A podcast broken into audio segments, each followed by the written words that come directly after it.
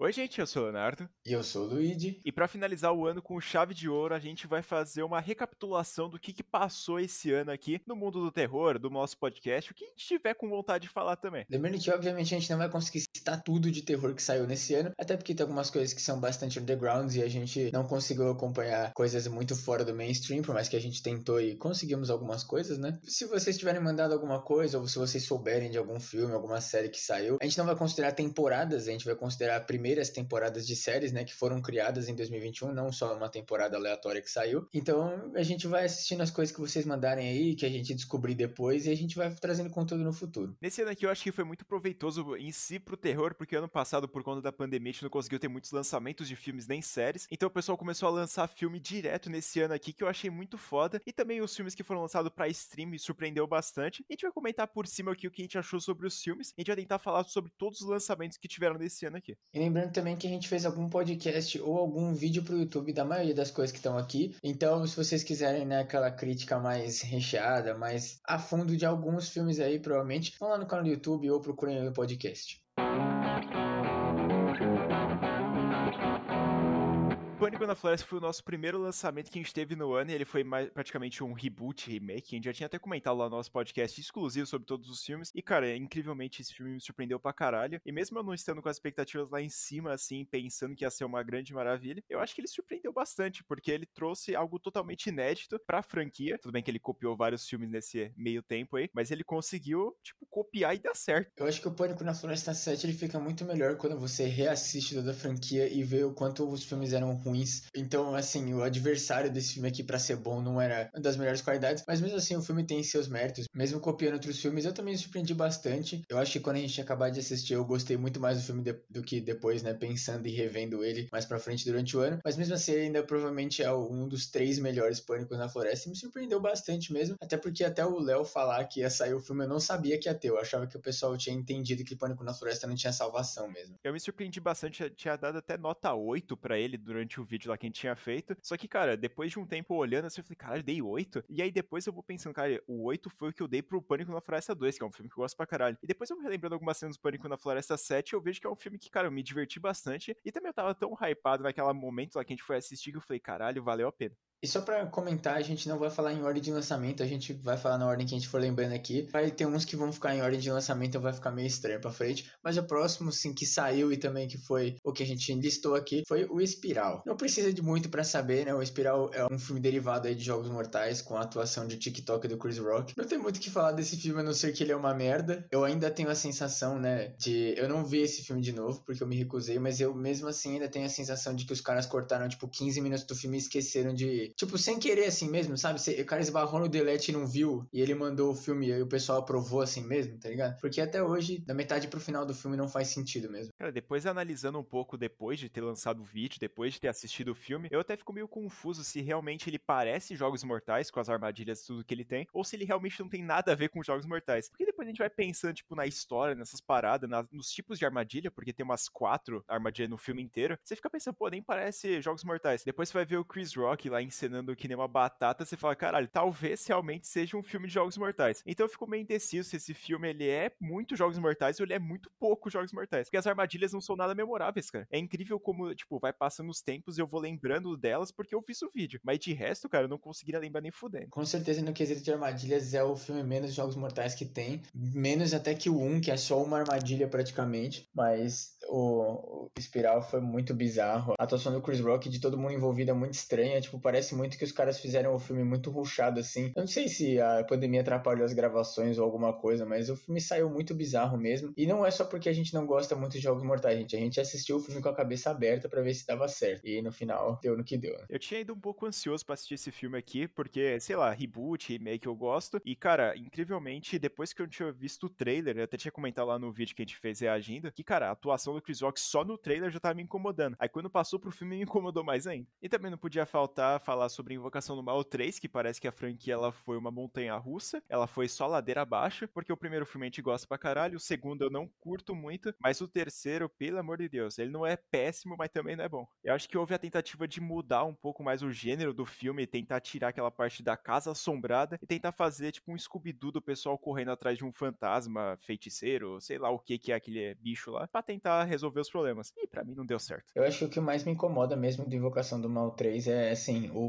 primeiro e o segundo eles têm, né, aquela mini baseada em fatos reais, mas assim, você vê que quando foi feito, né, o filme, o pessoal não tinha massacrado tanto isso. Assim, eu não sei se foi porque a gente ficou muito mais hypado com o caso, né, do primeiro tribunal que aceitou a existência de um demônio, né, ou se foi porque realmente eles é, divulgaram mais isso, mas, tipo, a gente ficou muito mais intrigado de como eles iam colocar isso, se ia ser igual Exorcismo de Emily Rose ou alguma coisa assim, e no final deu aquele Scooby-Doo, né, que o Léo já falou, dos caras indo atrás. Eu concordo que não tinha mais como eles fazerem um filme só das pessoas na casa resolvendo o caso, mas o que eles fizeram no lugar foi uma merda, porque, assim, o filme desde o começo já não é muito legal, e você vê claramente o quanto a falta do James Wan fez, né, atrás das câmeras, porque esse aqui eles só botaram o nome dele no pôster, né, para vender, mas foi dirigido pelo Michael Chaves, que o cara tenta emular pra caralho o James Wan, só que sem a genialidade do James Wan, né? Então, assim, não tem muito o que fazer. Tadinho do cara também, né? Não é só culpa dele, porque o roteiro não ajudou nem um pouco, mas, assim, poderiam ter feito outra coisa, né? Até talvez um pouco mais do tribunal, como a gente já falou várias vezes, do que realmente os caras indo atrás, tipo, de pistas aí ao redor dos Estados Unidos. Falar mal do Michael Chaves é fácil, mas, tipo, mano, eu acho meio injusto falar, tipo, muito mal dele. É porque ele tem o estilo de direção dele que parece bastante James Wan e meio que o pessoal tá acostumado a ver isso. Mas, cara, realmente o roteiro não ajudou nem um pouco o Invocação do Mal 3, focando mais nos Warrens, obviamente, que eles são os protagonistas da franquia inteira, mas eles tentaram focar muito mais no amor entre eles, no poder do amor, essas paradas. E eu acho que isso deixa um pouco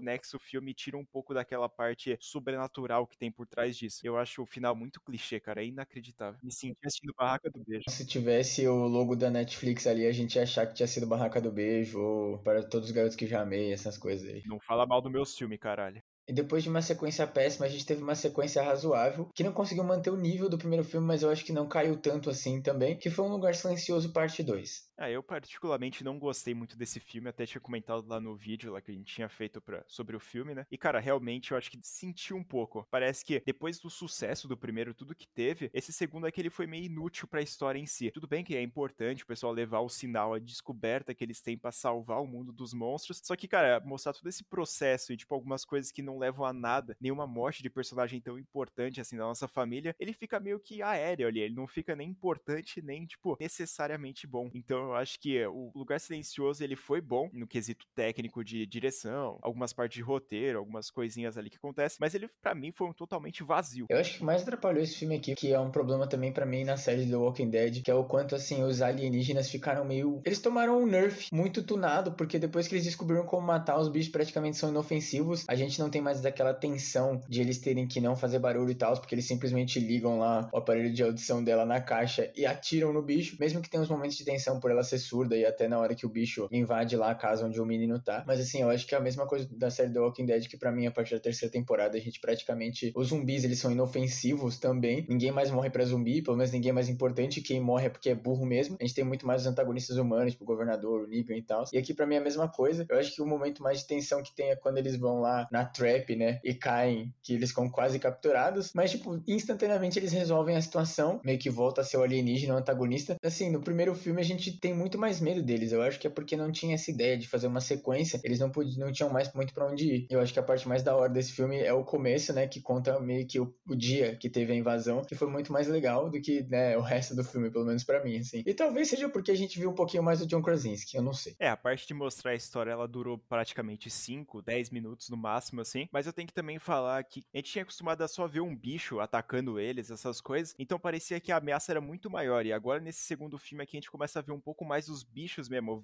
uma quantidade maior. E não parece que eles são tão matadores, são tão mortais quanto a gente tava vendo no primeiro filme. E realmente parece que eles receberam um nerf do nada. E depois de ficar um pouco hypado com uma ideia que poderia dar certo aqui nos cinemas de uma nova história, um pouco mais de clima social que a gente tá acostumado a ver, Uma Noite de Crime à Fronteira, também conhecido como The Forever Purge, foi lançada. E, caralho, eu não sei porque eu tava hypado pra isso. Eu também não, sinceramente, porque se vocês verem o nosso vídeo lá recapitulando a franquia The Purge porque vocês vão ver que a gente não gostou de nenhum filme praticamente. O melhorzinho é o segundo, mas ele não é nada espetacular também. É divertido de assistir, mas, tipo, em questão de filme assim, não é nada demais. Eu The Forever Purge foi o, um do, o único filme da nossa lista que saiu desse ano e provavelmente, tipo, fazia muito tempo que eu não dormia assistindo um filme e eu consegui dormir no final do Forever Purge. Então, assim, parabéns, vocês conseguiram a proeza mesmo. Eu acho que eles tentaram partir mais para aquele lado cowboy, essas coisas que, mano, é algo que a gente é interessado, tá ligado? É um visual foda, assim, para você pensar numa noite de crime acontecendo no faroeste. Só que não acontece nada no faroeste. Então é o que me deixa mais puto, realmente é isso. Além dos caras fantasiados lá, tem as partes clichês que a gente já tá acostumado, aparece um tanque. E, cara, realmente é, o filme é o mais do mesmo. E os personagens têm toda aquela trama de ser imigrante, todas essas paradas, que dura praticamente no máximo 10, 15 minutos e depois é simplesmente esquecida para se tornar mais um filme de uma noite de crime com aquelas palhaçadas lá de Velozes e Furiosos que eles fazem. Não, e ainda o fato de que a noite de crime não dura nem 5 minutos, né? Porque a gente vê, né, o começo do filme é todo o pessoal se preparando, né, porque vai acontecer, tipo, se armando, se protegendo e tal. E aí o filme simplesmente corta, a gente não vê a noite de crime dessa vez, mesmo que ela seria, tipo, a primeira depois, né, que o pessoal que organiza voltou ao poder, porque para quem não lembra, no ano da eleição lá, que era o último Purge cronologicamente, tinha acabado, né, o Purge. Então, assim, seria o primeiro Purge depois disso, ou o segundo, não lembro, e, tipo, não mostra. Simplesmente só mostra que os caras resolveram fazer um golpe e fazer a noite de crime eterna. E mesmo assim, tipo, você não tem esperança, não é legal. E as coisas que eles mudaram, tipo, colocar aquelas armadilhas dos Jogos Mortais lá, vai tomar no cu, né? E também não é uma das surpresas que a gente odeia esse filme aqui, provavelmente seja um dos piores que lançou esse ano aqui. Então, cara, realmente foi um fracasso. Não para todo mundo que costuma acompanhar a franquia, mas pra gente mesmo que queria algo diferente. E a gente não recebeu, então pra gente foi um fracasso. Pro pessoal que gosta de Uma Noite de Crime, isso aqui foi um filme espetacular.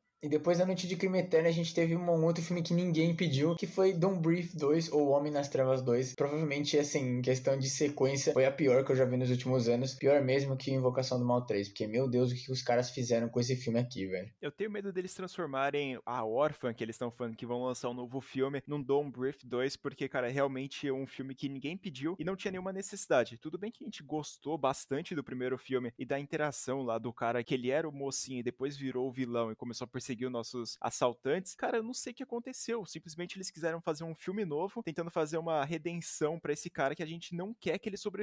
A gente quer que ele se foda também. Então ele fica nesse meio termo aí. A gente odeia já o personagem e também começa a odiar a história inteira porque a gente não quer saber mais sobre o que, que aconteceu, porque a menina foi parar nos braços dele. E se a gente vai, tipo, tentar torcer pra menina ou pros pais dela que eles queriam, tipo, recuperar ela, não sei, eles têm cara de cuzão também. Tudo que eles fazem é de jeito errado. Então não tem como você se apegar a alguém a não ser a menina, que também é chata. Os caras simplesmente tiraram do cu deles que o homem cego era o protagonista, porque ele nunca foi, obviamente, a nossa menina do primeiro filme que era protagonista, e não faria sentido ela voltar pro segundo. Na verdade, como o Léo mesmo disse, não faria sentido ter um segundo filme, ninguém pediu isso aqui. Então os caras, tipo, sei lá, vocês tentaram fazer igual com os slashers, que tem uma hora que a gente meio que aceita que os outros personagens vão ser uma merda, mas a gente vai gostar quando tiver, né, o Michael Myers, o Jason, o Leatherface, o Fred na tela. Mas, tipo, nesse filme aqui, nem isso dá, porque ninguém é suportável. E, assim, a questão de direção, eles imitam muito o Fred Álvares. Assim, questão de do que acontece na história, nada faz sentido. Tipo, eles vão seguindo meio que parece que eles estavam escrevendo e gravando, assim, instantaneamente. Parecia basicamente a gente gravando podcast, né? Cara, é, é bizarro, assim, porque eles chegam até a copiar a cena do que eles fizeram no último filme e fazer, tipo, uma, praticamente a mesma coisa. Isso que me deixa mais puto, porque é um filme que não adiciona nada, como eu tinha comentado lá no Lugar Silencioso 2, porque de fato ele não vai pra frente, ele não muda nada na história. Então eu acho que isso que me deixa muito puto. E também quando a gente assistiu todos esses filmes que a gente tinha comentado aqui em cima, a gente assistiu no computador, essas coisas, eu não sei se faria alguma diferença de fato assistir no cinema eles, mas realmente, cara, Don't Brief 2 eu não gostaria de estar no cinema para ver um filme merda desse.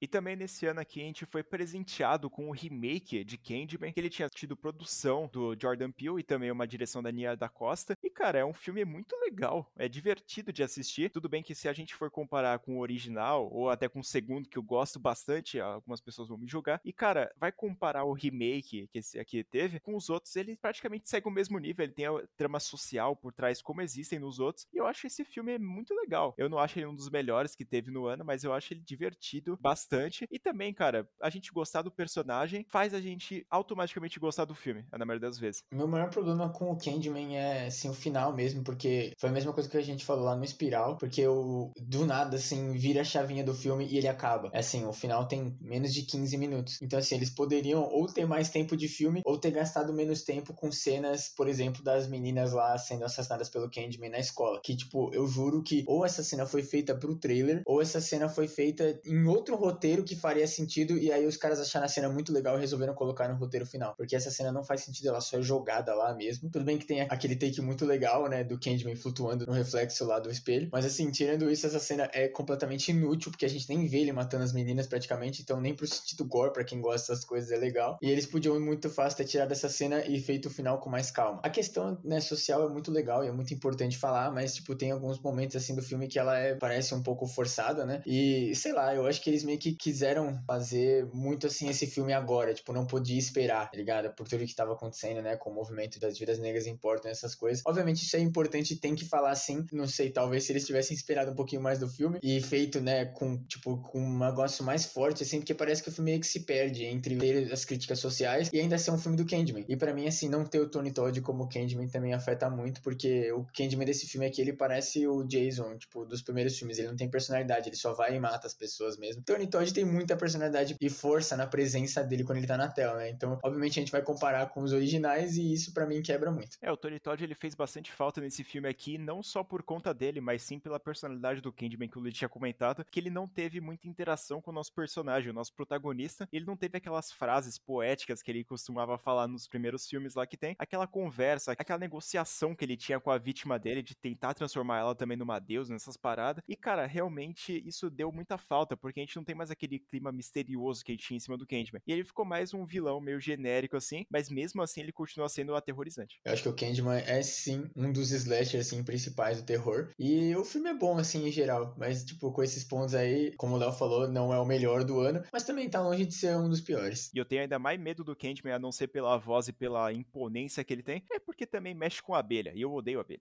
E se lá em Invocação do Mal 3 a gente sentiu muita falta do James Wan atrás das câmeras, o mesmo não pode ser dito para o filme Maligno, que no começo do ano, lá no nosso vídeo, a gente não sabia nada do que estava acontecendo, e eu, mesmo que eu sabia que tinha saído o trailer, eu resolvi não assistir, até porque depois eu fiquei sabendo que o trailer vendeu o filme muito mais como sobrenatural do que realmente o que ele é, né, que é um slasher muito insano. E cara, eu vou falar que o Maligno provavelmente foi a maior surpresa desse ano para mim. Assim, a gente gosta do James Wan, você já sabe, mas eu não tava com muita esperança. Para mim, assim, o filme sair no ano e a gente não tem nenhuma capa do filme até, sei lá, acho que fevereiro, que foi quando a gente lançou o vídeo, no, no finalzinho de janeiro, no começo de fevereiro, era assim uma coisa muito insana, porque o filme ia sair lá assim em agosto, né? Alguma coisa assim. Eu fiquei bem preocupado, porque parecia que eles não estavam com a ideia boa ainda, mas foi uma surpresa muito boa, assim, porque o filme é muito divertido e ele com certeza seria um dos melhores esse ano para mim. Pra vocês terem uma noção, quando eu fui assistir Maligna, eu tinha confundido todas as notícias que eu tinha lido com Last Night in Sorro. Eu tinha visto a capa da menina lá com os olhos pretos, eu falei, caralho, mano, eu vou ver esse filme. Aí quando eu fui assistir Maligna, não tinha a menina dos olhos pretos. Aí eu falei, ué, cara. E aí eu fiquei meio confuso e eu não tinha visto o trailer, não tinha visto nada sobre o filme, eu só fui assistir por conta do James Wan em si. E aí quando eu cheguei lá, eu falei, caralho, mano, que filme diferenciadíssimo. Que também gerou até podcast que a gente fez lá com o pessoal do 3 é Demais. E, cara, é um papo incrível, assim, porque a gente comenta exatamente sobre a carta branca que eles estão dando pro James Wan, para grandes diretores como Ari Aster, e para fazer filmes que eles querem, do jeito que eles querem, e que sempre normalmente dá certo. E com certeza o Maligno deu muito certo, ele foi uma insanidade pura, assim. Você assistir ele, mesmo que a gente assistiu com não tanta qualidade assim, né? Porque a gente não foi no cinema assistir esse filme nem nada, mas assim, ele ainda passa, é muito bom, velho. Sério, foi uma surpresa, assim, muito legal ter esse filme esse ano. E mostra, né, que o James Wan é brabo, gente. Não adianta. Pode xingar ele à vontade, mas ele é brabo. E depois de três filmes serem lançados na franquia VHS, ele tá de volta com o VHS 94, com uma temática mais antiga, assim, mas que eu achei muito legal essa volta dele. E, cara, querendo ou não, ele é melhor que muitos ali. Ele é melhor que o 2, pelo menos. Eu acho que ele, é, ele só não é melhor que o primeiro. Ele foi outro filme que saiu do nada, né? Ele foi até produzido pelo Shudder, então, tipo, por isso que não, não tinha um marketing tão grande nem nada, porque ele já foi direto para o computador, para streaming, essas coisas. Mas eu me surpreendi bastante, eu curti muito. Eu acho que tem um curta só que eu fiquei meio, what the fuck tá acontecendo. E aquela a famosa história, né, que liga todos os curtas também não faz sentido nenhum. Mas em geral o filme é bem bacana assim e ele passa rápido. E para mim é, uma coisa que não acontece quando o filme é ruim. Então se o filme passou rápido para mim é porque eu tava me divertindo bastante. Realmente o VHS ele veio com uma proposta totalmente diferente esse aqui, porque ele tem muito mais CGI comparado aos outros. E é uma história um pouco mais absurda e desconexa uma da outra. Porque a gente vê zumbis pessoas zumbis num funeral lá. A gente também vê, tipo, vampiros. A gente também vê pessoas ciborgues que empalam as pessoas com espadas enormes. E também a gente vê um homem-rato. E eu acho que essa nova liberdade criativa que eles estão dando para todos os diretores que estão fazendo os curtas tá sensacional. Eu não gostei de um, praticamente, assim, mas o resto, os outros são sensacionais também. A gente tinha até tomado conhecimento desse filme aqui, tipo, em cima da hora, porque a gente tava lá no finalzinho do ano e a gente falou, caralho, não vai, não vai lançar mais nenhum filme. E do nada a gente foi impactado com uma notícia que ia surgir VHS 94, a gente falou, cara, a gente precisa assistir isso aqui pra fazer um vídeo. E no fim das contas a gente fez e gravou lá e, cara, me surpreendeu. E é bom também porque ele não deixa o VHS viral como o último da franquia, detonando ele, né? E finalmente a gente chegou no filme O Grande do Ano, né? Halloween Kills, que inclusive foi o único filme que eu e o Léo conseguimos assistir no cinema juntos, tirando o Homem-Aranha 3, porque a gente fez questão de assistir lá. Foda, foda. Obviamente, assim, como era uma trilogia e a gente já sabia, não tinha como o filme evoluir muito. Eu entendo muitas críticas e que ele parece um episódio de Naruto filler, mas, assim, eu acho que ele man conseguiu manter bem. Uma coisa que eu curto muito nessa trilogia, pelo menos, né, a gente não sabe como vai ser o Endes ainda, mas, tipo, pelo menos nesses dois filmes, é o quanto a cidade parece ser o protagonista mesmo em um personagem, principalmente no 2, com todo o negócio do mal morre essa noite, da galera se juntando para matar o Michael de novo, mesmo que não vai dar certo, obviamente, né? Eu acho que é muito mais legal assim a gente ter os personagens secundários e até os antigos que voltaram, que já acontecia na franquia Halloween, mas dessa vez parece que eles voltaram fazendo mais sentido. Nos filmes antigos parecia que só voltava para morrer mesmo. Tudo bem que acontece isso, muitos só voltam para morrer, mas os caras pelo menos têm um tempinho, né, para se desenvolver um pouco. Nos antigos a pessoa aparecia, não aparecia mais, e depois quando ela reaparecia, ela morria. Pra ser sincero, cara, esse filme é que ele só serviu para uma coisa: matar o namorado lá da menina e também matar a mãe da, da menina lá. Então eu acho que o filme só serviu para isso de fato, porque ele apresentou o personagem para matar logo em seguida. Alguns personagens que a gente tava, tipo, meio que acompanhando como se fossem falsos protagonistas, eles morrem logo em seguida de uma forma trágica. E, cara, realmente, esse filme aqui só serve para mostrar que o Michael Myers tá pra jogo, ele não tá querendo, tipo, bafafá com ninguém, ele só vai meter porrada. Eu tô um pouco ansioso pro Halloween Ends, não muito por conta desse filme aqui que não foi das grandes maravilhas, mas eu me diverti. As cenas de morte, essas paradas, ainda mais assistir no cinema, com aquele som altaço, assim, na, na sua ouvido, e, tipo, ele batendo, esmagando a cabeça e você ouvindo exatamente o osso quebrando, é sensacional. Então, esses filmes, assim, eu até recomendaria vocês assistirem no cinema. Mas, infelizmente, outro filme que foi lançado durante a pandemia e foi para diretamente pro streaming do Paramount Plus foi Atividade Paranormal Next of Kin, que nem chegou a tradução realmente do filme em português, então dá pra ver que eles não pensaram muito no Brasilzão. Esse filme aqui é um outro meio que reboot que deixa abertas as portas aí pro Atividade Paranormal virar uma série de filmes antológica, contando uma história em cada filme. Assim, o filme não é das mil maravilhas? Não. Ele rouba muitos outros filmes? Rouba. Mas, cara, eu me diverti bastante assistindo esse filme aqui. Acho que depois do Marcados pelo Mal, o quarto, o Atividade Fantasma, o Atividade Paranormal era praticamente insuportável assistir. E esse aqui, mesmo que tenha ainda os elementos, né? Obviamente, ele ainda é muito Atividade Paranormal, mas ele é bem divertido, assim, é igual o que eu falei no VHS. O filme passou rápido, então eu tava me divertindo, porque se não passasse rápido, ia ser aquela desgraça de que o filme não acaba nunca, né? Eu chego a arriscar a dizer que a Atividade Paranormal Next of Kin é o melhor da franquia inteira, mesmo ele não fazendo a menor conexão com os outros. Eu acho que ele, quem batalharia ali com ele seria o Atividade Paranormal 3 e o Marcados pelo Mal, mas Marcados pelo Mal um pouco mais para baixo, porque realmente, cara, é uma ideia nova.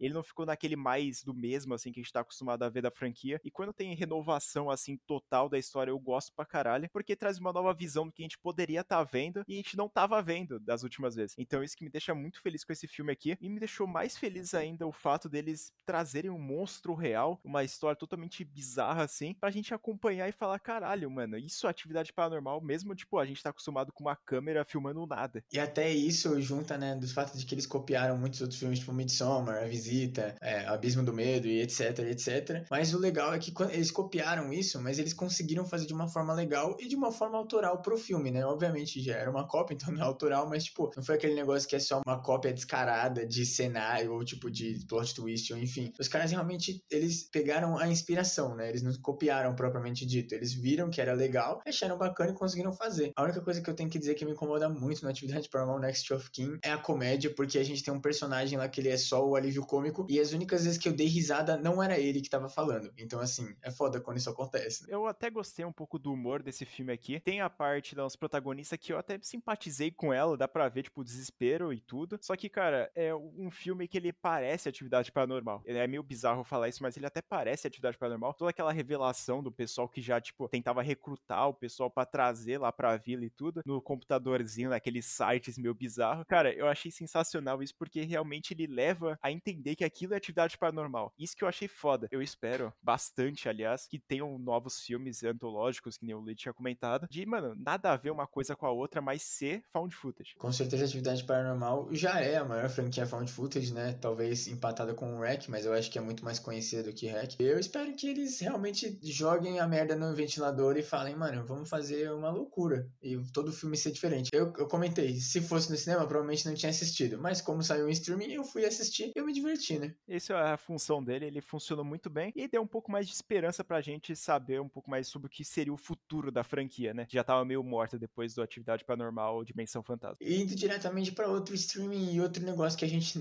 não dava muita coisa, até mesmo que eles fizeram uma proposta muito diferente, foi a Rua do Medo. A gente gostou bastante, né? As partes vão melhorando. para mim, assim, pessoalmente, a segunda é a melhor parte, mas eu vejo o valor na terceira. A primeira é bem complicada, assim, é bem chatinha, mas não é nem porque o filme é ruim nem nada, porque os personagens da parte de 94 são moedas, assim, na minha visão. Mas só, assim, deles terem feito uma trilogia, lançando toda semana, com uma história que linkasse tudo, é uma ideia bem diferente. A Netflix matou no peito e falou, bora pra cima e deu certo, né? Porque o Rua do Medo virou praticamente o novo Stranger Things aí, antes do Round 6, né? O Lid ele gosta bastante da segunda parte, como ele tinha acabado de comentar, só que, cara, eu particularmente gosto muito da terceira, que é uma história que ele não vai mais pro slasher, porque o slasher eu dei uma enjoada, vamos assim dizer, e eu gostei mais por conta dessa parte é meio que velha, né, de 1666, e que, cara, não sei, tem uma história por trás, tem toda a resolução da trilogia inteira, e ele vai deixando no chinelo, assim, a primeira parte, obviamente, que ninguém praticamente gostou desse filme, e deixou o segundo filme que era muito bom, é um filme que dá para ver as qualidades dele e ele segue a cartilha do slasher bem, só que ele não consegue, eu acho que, ultrapassar o terceiro filme, que ele faz uma resolução legal e é muito divertida aquela parte final que tem no shopping da, do pessoal, que me lembra bastante Stranger Things, né? Que tem até a atriz lá. Eu entendo muito a galera que largou de mão no primeiro, porque realmente o primeiro, assim, é que a gente que gosta de terror, e principalmente o Léo, né, que gosta muito de pânico, acaba curtindo bastante, mas como o Léo mesmo falou, ele não gostou muito dessa parte. Então até você vê que até alguém que. O Pânico é um dos filmes favoritos do Léo, e ele não conseguiu aguentar. Então você vê como que os caras realmente fizeram. Não é que eles fizeram mal, mas é com certeza a parte mais fraca. E teve muita gente que não voltou. Eu recomendaria voltar para assistir, mas lembrando, né, gente, é um filme da Netflix, não é mil maravilhas, não é espetacular espetacular, mas eu acho que é um filme que facilmente dá para você assistir sim. Com certeza não seria o pior. Eu acho que não seria o melhor desse ano também, mas ele tá bem longe de ser um dos piores. Talvez a parte 1 conseguiria concorrer se a gente tivesse de bastante mau humor, né? Cara, eu acho que esse filme aqui ele foi muito importante, assim, cenário de terror em si, porque a gente nunca tinha visto, no geral, assim, ser lançado uma trilogia no mesmo mês, tudo mesma coisa. E nesse filme aqui ele conseguiu trazer, tipo, pessoas que nunca assistiram terror na vida para assistir essa franquia, porque tinha atores famosos, tinha o pessoal que tá ali na mídia todo esse tempo, e também virou, tipo, o pessoal fazendo fancam, todas essas coisas. E eu vi muitas pessoas no Twitter perguntando para as outras se valeria a pena assistir mesmo tendo medo. E, cara, muitas pessoas falando que sim. E eu acho isso muito foda, porque trouxe pessoas novas pro terror, mesmo não sendo público, né? Tipo, eles não gostando tanto de terror. Mas é uma chance nova, assim, e ainda mais no, no streaming da Netflix, que, cara, querendo ou não, chama muita atenção. E já falando de Netflix, também foi lançado o filme Fuja, que é um filme que ele é baseado naquele caso real, lá que a gente fez um podcast exclusivo falando sobre ele, e que a gente gostou pra caralho. E, cara, é outro filme que ele foi pra moda ali, todo mundo foi relembrar o caso, foi pesquisar teoria na internet, foi ver sobre tudo que tinha disponível do caso. Então eu acho que é outro filme que foi super importante pro cenário do terror, porque, cara, querendo ou não, ele dá medo pra caralho. O Fuja, inclusive, foi o nosso primeiro filme que a gente fez desse ano, eu acho que o, um dos únicos também, que a gente fez diretamente pro podcast podcast. A gente ficou debatendo se a gente colocava no YouTube ou não, mas a gente achou melhor que ele encaixaria mais aqui no podcast. Tudo bem que é um podcast mais antigo, então a gente ainda não tava nesse pique, né, de gravação e tal. Mas ainda é um episódio legal. O filme dá medo pra caralho, principalmente por ele ser baseado nesse caso que o Léo comentou. Tem também a série, né, o The Act, que é a primeira temporada, é, inclusive com a nossa rainha Joey King interpretando a Gypsy. E é muito boa também. Eu acho que o filme também é, é muito foda. Tudo bem que assim, a gente meio que começa a manjar muito rápido, porque, como sempre, é da Netflix, né? Eles não conseguem manter o segredo, é inacreditável inacreditável. Mas eu curti bastante o filme e eu acho que até por experiências assim pessoais, né, quem tem alguma doença assim ou tinha algum problema, né, nessas questões aí físicas ou até, né, de alguém muito tóxico na vida, provavelmente vai ficar pior ainda do que o normal. Eu não vou entrar em detalhes, mas eu tinha uma experiência parecida com a dela quando eu era criança, com essa questão de não conseguir andar muito bem. E é muito foda assim quando você vê, né, realmente a mãe da menina que era para ser, né, tipo quem protege ela e ajuda ela a ser a causa disso isso. Então, assim, eu pessoalmente, né, cara, é, pra quem, assim, teve essa experiência de sentir e ainda com essa descoberta de ser a mãe dela que fazia isso, meu Deus do céu. Tudo bem que, né, como eu falei, é meio óbvio, mas, tipo, é foda mesmo assim, velho. Oi, gente, aqui é o Luigi do Futuro e eu gostaria de corrigir um erro que a gente cometeu quando a gente estava falando sobre o Fuja nesse podcast aqui. Na verdade, esse filme saiu em 2020, em novembro, e não em 2021. Ele foi para os olhos do público, foi para Netflix em 2021, que foi quando a gente ficou sabendo dele, mas na verdade ele foi originalmente lançado em 2020 lá nesses festivais, nessas coisas aí aleatórias que existem pelo mundo. Isso aconteceu várias vezes esse ano, até por causa da pandemia, né? A gente teve filmes que saíram ou foram planejados, mas saíram depois. Aqui no podcast não é tão importante porque a gente está fazendo só uma recapitulação mesmo. No vídeo que vai sair no YouTube aí na quarta-feira, ele vai ser um pouquinho mais importante, então talvez incomode um pouco ou não também. Eu não sei se vocês vão ligar tanto para isso. Eu acho que vocês estão aqui mais pelo entretenimento que a gente traz, né? Então é isso, ignorem isso e desculpa aí se alguém ficou bravo, tá? Vamos voltar pro podcast.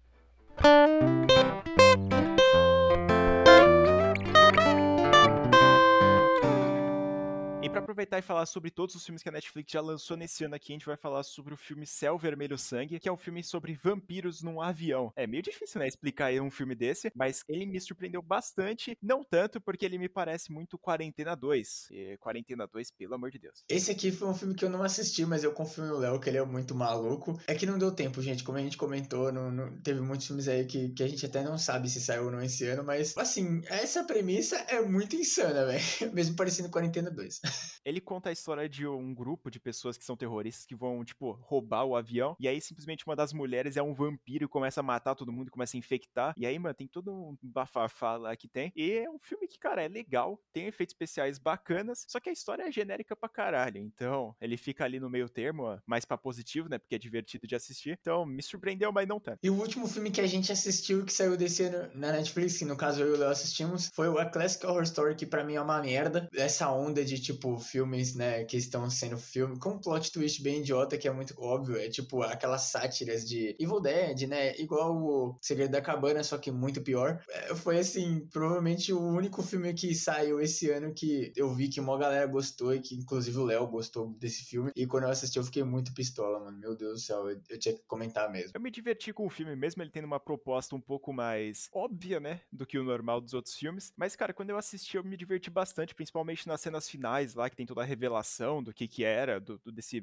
rolo que aconteceu. E, cara, eu acho que por se tratar de um filme também internacional, o estilo de edição, de é, direção, fotografia, todas essas coisas, é diferente do que a gente está acostumado. E também por conta da língua que a gente vai ler legenda, obviamente, nos filmes ingleses nem tanto, né? Que a gente já tá um pouco mais acostumado. E em filmes italianos como esse aqui, a gente fica um pouco mais preso assistindo e lendo mesmo a legenda para entender a história, que não é muito complexa, vamos, vamos ser sinceros. Ou você vai assistir dublado também, é sempre uma boa opção, né? Igual eu fiz. Eu esqueci dessa opção, mas tudo bem.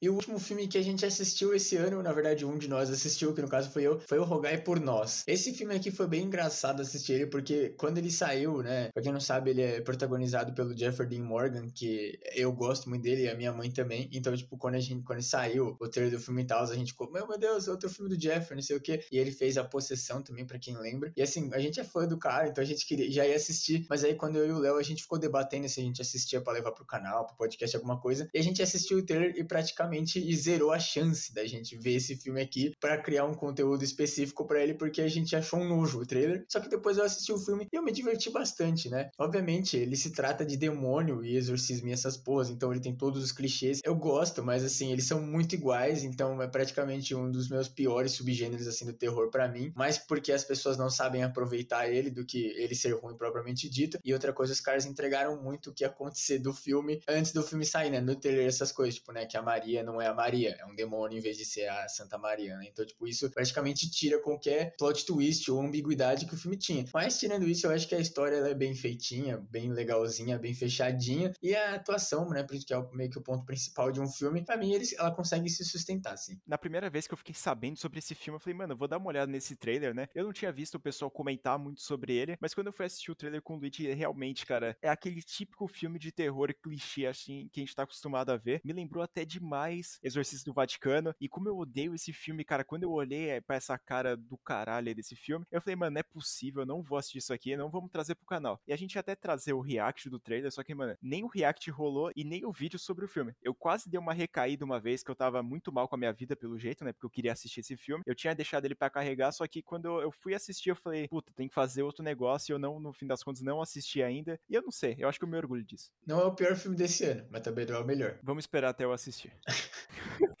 e agora nós vamos para os filmes que saíram e que a gente não assistiu esse ano. A gente vai mencionar bem por cima, né? Porque a gente não, não manja muito se eles são bons ou não. Mas o primeiro foi um filme que, inclusive, ia sair ano passado, que é o Last Night in Soho, que o Léo já comentou aí, que ele tava falando quando ele viu o Maligno, né? Mas esse filme, inclusive, a gente tá devendo muito assistir. Eu e o Léo, a gente já cobrou assistir esse filme um milhão de vezes, a gente simplesmente não sentou e assistiu. Então a gente já pede desculpa aí a galera envolvida. Mas esse filme, ele tem uma premissa que parece ser bem legal, que é o fato de que eles voltam, né? Que é tipo um negócio meio de moda e eles voltam, parece, pros anos 60, se não me engano. E para quem lembra, eu gosto bastante desses filmes que voltam no tempo e fazem legal. Então é um filme que eu tô ainda ansioso pra assistir, mas a gente não conseguiu assistir antes de fazer o podcast. Cara, eu tô até ansioso pra assistir esse filme aqui, porque a Anya Taylor-Joy, ela é puta de uma atriz, e todos os filmes que eu assisti de terror dela, ela mandou muito bem, e também o filme era bom. Então isso que me deixa mais perplexo ainda, porque essa menina não errou ainda na carreira dela. Quer dizer, ela deve ter errado em alguns, só que eu não assisti ainda, né? Mas o Last Night in Soho é uma proposta legal, todo mundo tá falando bem assistindo o filme, então eu tô muito ansioso para assistir. Provavelmente nesse finalzinho de ano aqui, talvez eu senta um dia na cadeira para assistir, e eu acho que, dependendo assim, daria até pra trazer um podcast um pouco depois do lançamento, da gente falando sobre o que, que o filme resultou assim na história do cinema.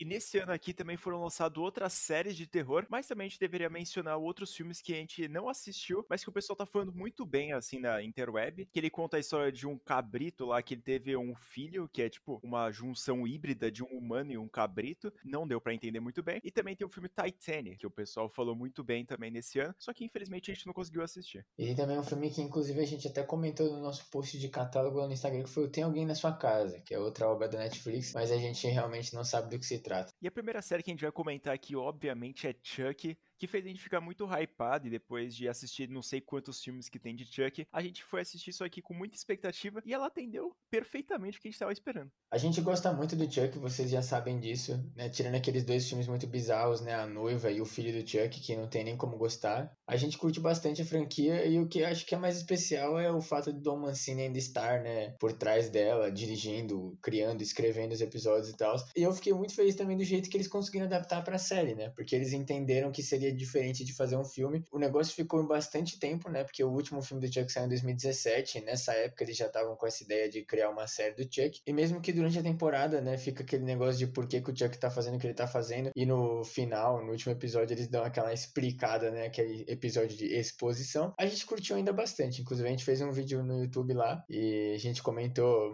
bem a fundo, né? O que acontece as coisas. Eu achei muito foda porque séries normalmente, quando são lançadas só por um diretor, que ele faz todos os episódios, e principalmente o Dom Mancini, que ele conhece a história com a palma da mão, e ele vai ter as ideias miraculosas dele lá para fazer alguma coisa diferente. Cara, ele manda muito bem e é muito importante manter essa linha, tá ligado? Essa, esse tipo de direção, porque o cara ele sabe fazer filme e a gente consegue ver que ele sabe fazer série também, pelo jeito. Que eu nunca tinha visto uma série do Dom Mancini na minha vida. Eu acho que a única coisa que ele dirigiu na vida dele foi o Chuck, então. Não duvido. E uma outra série que a gente esperou bastante ela, porque a gente tava com esperança de que eles iam consertar o lixo de franquia. Eu sei que vocês vieram no verão passado, que foi feito diretamente na Prime Video com produção do James Wan. Melhorou sim o que era a série, mas ainda não é aquelas mil maravilhas, né? Cara, eu não sei, eu fiquei meio decepcionado com a série no geral, assim. Ela trouxe muito mais aquele estilo teen que a gente tava acostumado a ver no, na série Scream, né? Que tem a do Pânico lá também. Que, cara, é terror adolescente pra caralho. É tipo algumas relações entre eles que são meio superficiais. E adolescentes, que é, é um parâmetro importante. E, cara, realmente, quando eu tava assistindo essa série, eu falei, mano, sei lá, tinha hora que ficava maçante. Eu não conseguia ver mais as caras do personagem, tipo, na tela. E aí, quando aconteceu lá o plot twist final, essas paradas, eu já tava meio desesperado pra terminar ela. Porque eu não sei. A série ela não conseguiu criar aquele clima tenso, sabe? Claro que ela trocou um pouco da história original, porque ninguém faria uma série copiada do filme por certinho, porque quem assistiu o filme vai saber como é que vai terminar. E também a história do Eu Sei Que no verão passado é uma merda. E aí, quando você vai assistir a série, você já vai vendo coisas diferentes. Tem aquela parte do culto, tem todas essas coisas diferentes, e não me agradou tanto. Então, para mim, a série ela ficou ali mais no meio termo, né? Não muito boa, também não muito ruim. Eu acho que o que me agradou bastante na série foi eles realmente largarem, né? Obviamente tem coisas que não tem como, até porque como é baseado no livro, eles devem seguir. A gente nunca leu o livro, mas a gente imagina, né, que tem um pouco aquela coisa deles matarem alguém e meio que ficar com esse segredo. Como o Léo disse, a série é bem teen, então até não é muito pro nosso público, né? Vocês sabem que a gente não curte muito o estilo de terror adolescente. A gente até fez um episódio aí recentemente sobre isso. Mas assim, em geral, a série também ficou no meio termo para mim. Eu acho que o último episódio ele foi completamente desnecessário e muito perdido na vida. Por eles podiam facilmente ter acabado no sexto ou no sétimo até, mas eles decidiram fazer o oitavo episódio que foi uma merda. Então assim, é triste quando a série acaba de um jeito ruim, porque eu tava curtindo assim, eu tava conseguindo assistir, não era aquela coisa maçante tipo os filmes, né? E aí chegou no último episódio e meu Deus do céu, velho. Realmente eu sei, ela veio para transformar um pouco da imagem que tinha né, os outros três filmes. Muitas pessoas não conhecem o último filme, ainda bem. Mas a série ela veio revigorar, né? Trazer um pouco mais dos jovens para assistir essa série e tentar transformar o que aconteceu com o Scream. Só que acho que não deu certo, porque não sei se foi questão de marketing ou, ou sei lá. Ou também, ou se a série é ruim mesmo e o pessoal não começou a gostar dela quanto aconteceu com o Scream. Porque querendo ou não, o Scream ela pode ser o mais adolescente possível e deu certo. E agora chegou o momento de ser flanaganizado. A gente vai ter que falar da, da série que foi lançada na Netflix, A Missa da Meia-Noite. Eu terminei de ela assistir hoje, então tá muito fresco na cabeça que acabou de acontecer e eu estou em choque. Eu ainda estou devendo essa série, desculpa, Mike, mas eu vou assistir, prometo. Saiu muito filme de terror esse ano, né? É bem legal isso. A gente tava muito no caos, mas é o Mike Flanagan, né? A gente tem muito que esperar. Inclusive, eu vi que um dos protagonistas, ou pelo menos parece, é um cara da Bly. E é um dos que eu mais gostei, assim. Então, tô com bastante expectativa para assistir essa série, velho. Quando o cara é foda, ele é foda, né? É diferente ele. Porque ele traz todos os atores que a gente tá acostumado a ver nas outras séries e filmes que eles costumam fazer. E, cara, é incrível como os atores são picas. Eu, com um roteiro muito bom, assim, o pessoal consegue entregar o máximo que eles conseguem. Então, cara, assistindo esse filme aqui, eu fiquei meio confuso na primeira parte, assim, que sei, não é nem spoiler, tá no primeiro episódio já da série, que aparece, tipo, um fantasma lá, tipo, atormentando o cara, essas coisas. E eu pensei que ia ser mais ou menos o que aconteceu com a Mansão Bly, o que aconteceu lá na Maldição da Residência Hill. Só que, cara, foi totalmente diferente. Ele vai pra um caminho que eu nunca tinha esperado que ele iria. E, é, como eu não tinha tomado nenhum spoiler, eu fiquei muito feliz de ter visto esse final, mesmo sendo uma, um caos completo, eu curti pra caralho. Uma outra série que na verdade não é nem uma série propriamente dita, é um spin-off, né? De American Horror Story. Que olha lá o nome, American Horror Stories. Parabéns a quem teve essa criatividade aí, meu Deus do céu. E essa série ela se trata de um spin-off, né? Obviamente. E a gente não viu ainda, né? Mas parece que cada episódio é uma história diferente. E a, a primeira temporada, se não me engano, tem 10 episódios. Cara, realmente eu, ta, eu assistiria tranquilamente, porque eu assistia o último temporada que teve American Horror Story de 1984, não sei a data certinha, mas quando eu assistia, eu achei muito foda porque ela faz referência a todo o estilo de slasher do terror. Eu não sei, eu tô com um pouco de pé atrás de trocar a temporada, né, de American Horror Story, porque ela nunca foi constante, né? Ela nunca manteve uma, um nível lá em cima como todas as temporadas. Então é um pouco triste, assim. Tem que ir só nas boas para assistir. Eu acho bem legal essa ideia deles criarem uma história. Como a gente não assistiu, a gente não sabe como é que é, né? Provavelmente deve ser um episódio de uma hora, tipo, como se fosse um filme, né? Eu acho muito legal que na série original, cada temporada é uma história diferente e a gente vai conhecendo. Mas eu acho também que essa ideia de fazer uma coisa por episódio é muito válida. É meio que o John Carpenter e Deborah Hill queriam fazer com Halloween lá em 1980, né? Então. Não deu muito certo, né? Eles lançaram o primeiro filme e depois desistiram logo em seguida. E para terminar o que foi lançado na parte das séries desse ano aqui, tem a série Damn, que foi lançada do Prime Video, e ela conta a história um pouco mais sobre pessoas que negras que foram morar num bairro de brancos, e aí começou a ter forças malignas na casa deles. É meio bizarro assim, né, a premissa, mas ela deve tratar muito bem o racismo, porque é uma série que tá todo mundo prestigiando e falando que tá muito boa. Eu ainda não consegui assistir ela, mas pelo jeito, ela vai ser tipo um Cageman, só que em formato de série. Só pela premissa, ele deve lembrar bastante o His House, que de vez de ser pessoas negras, são pessoas imigrantes de outro país que foram lá. E, cara, pelo jeito parece a mesma coisa, eu não sei, eu não assisti ainda, mas tá prometendo ser uma grande série. A premissa da série parece ser bem interessante mesmo. Para mim, pensa até um pouco naquele filme, né, o Black KKK's, né, o Infiltrado na Clã, que é um puta filme do caralho. Então, assim, se tiver alguma coisa assim, né, mais ou menos também, é, é basicamente, né, tratando o racismo das pessoas se fudendo. E a premissa, assim, é bem legal e importante também de falar sobre, né. Mas então é isso, gente. Finalizamos mais um podcast aqui no canal. A gente falou sobre muitos filmes aqui e também séries que foram lançadas esse ano aqui de 2021. Se você assistiu algum deles, manda aqui nos comentários ou no nosso direct do Instagram. Manda no arroba Podcast, que também tá na descrição do episódio. Manda sua opinião lá, a gente vai ficar muito feliz em saber o que, que você achou achou das séries ou também dos filmes, que a gente vai interagir um pouco com vocês. Lembrando de vocês seguirem também o nosso canal no YouTube, que a gente tá lançando vídeo toda quarta-feira e também um vídeo extra na segunda ou na sexta. Lembrando também, mais uma vez, que a gente não falou de todos os filmes que saíram esse ano, inclusive teve alguns filmes que a gente sabia que saíram esse ano e a gente resolveu não falar, mas como a gente comentou no começo do episódio, deixem aí filmes que vocês acham legal, assim, a gente comentar pro ano que vem, e que faltou na nossa lista mesmo, porque a gente não sabe tudo, né, gente? E também não esqueçam de seguir a gente nas nossas redes sociais pessoais, tá na descrição do podcast, em qualquer plataforma que você estiver escutando, e no finalzinho também tem o nosso querido vinheteiro João, então deixam aquele followzinho lá para todos nós e para ele, e vão principalmente no Letterboxd, que é nossas redes sociais de crítica, onde a gente fala as críticas dos filmes que a gente assistiu e que não são de terror, e geralmente é aquela crítica mais engraçada, porque a gente tá puto ou muito feliz, né? Lembrando também que, diferentemente do ano passado, a gente não vai ter o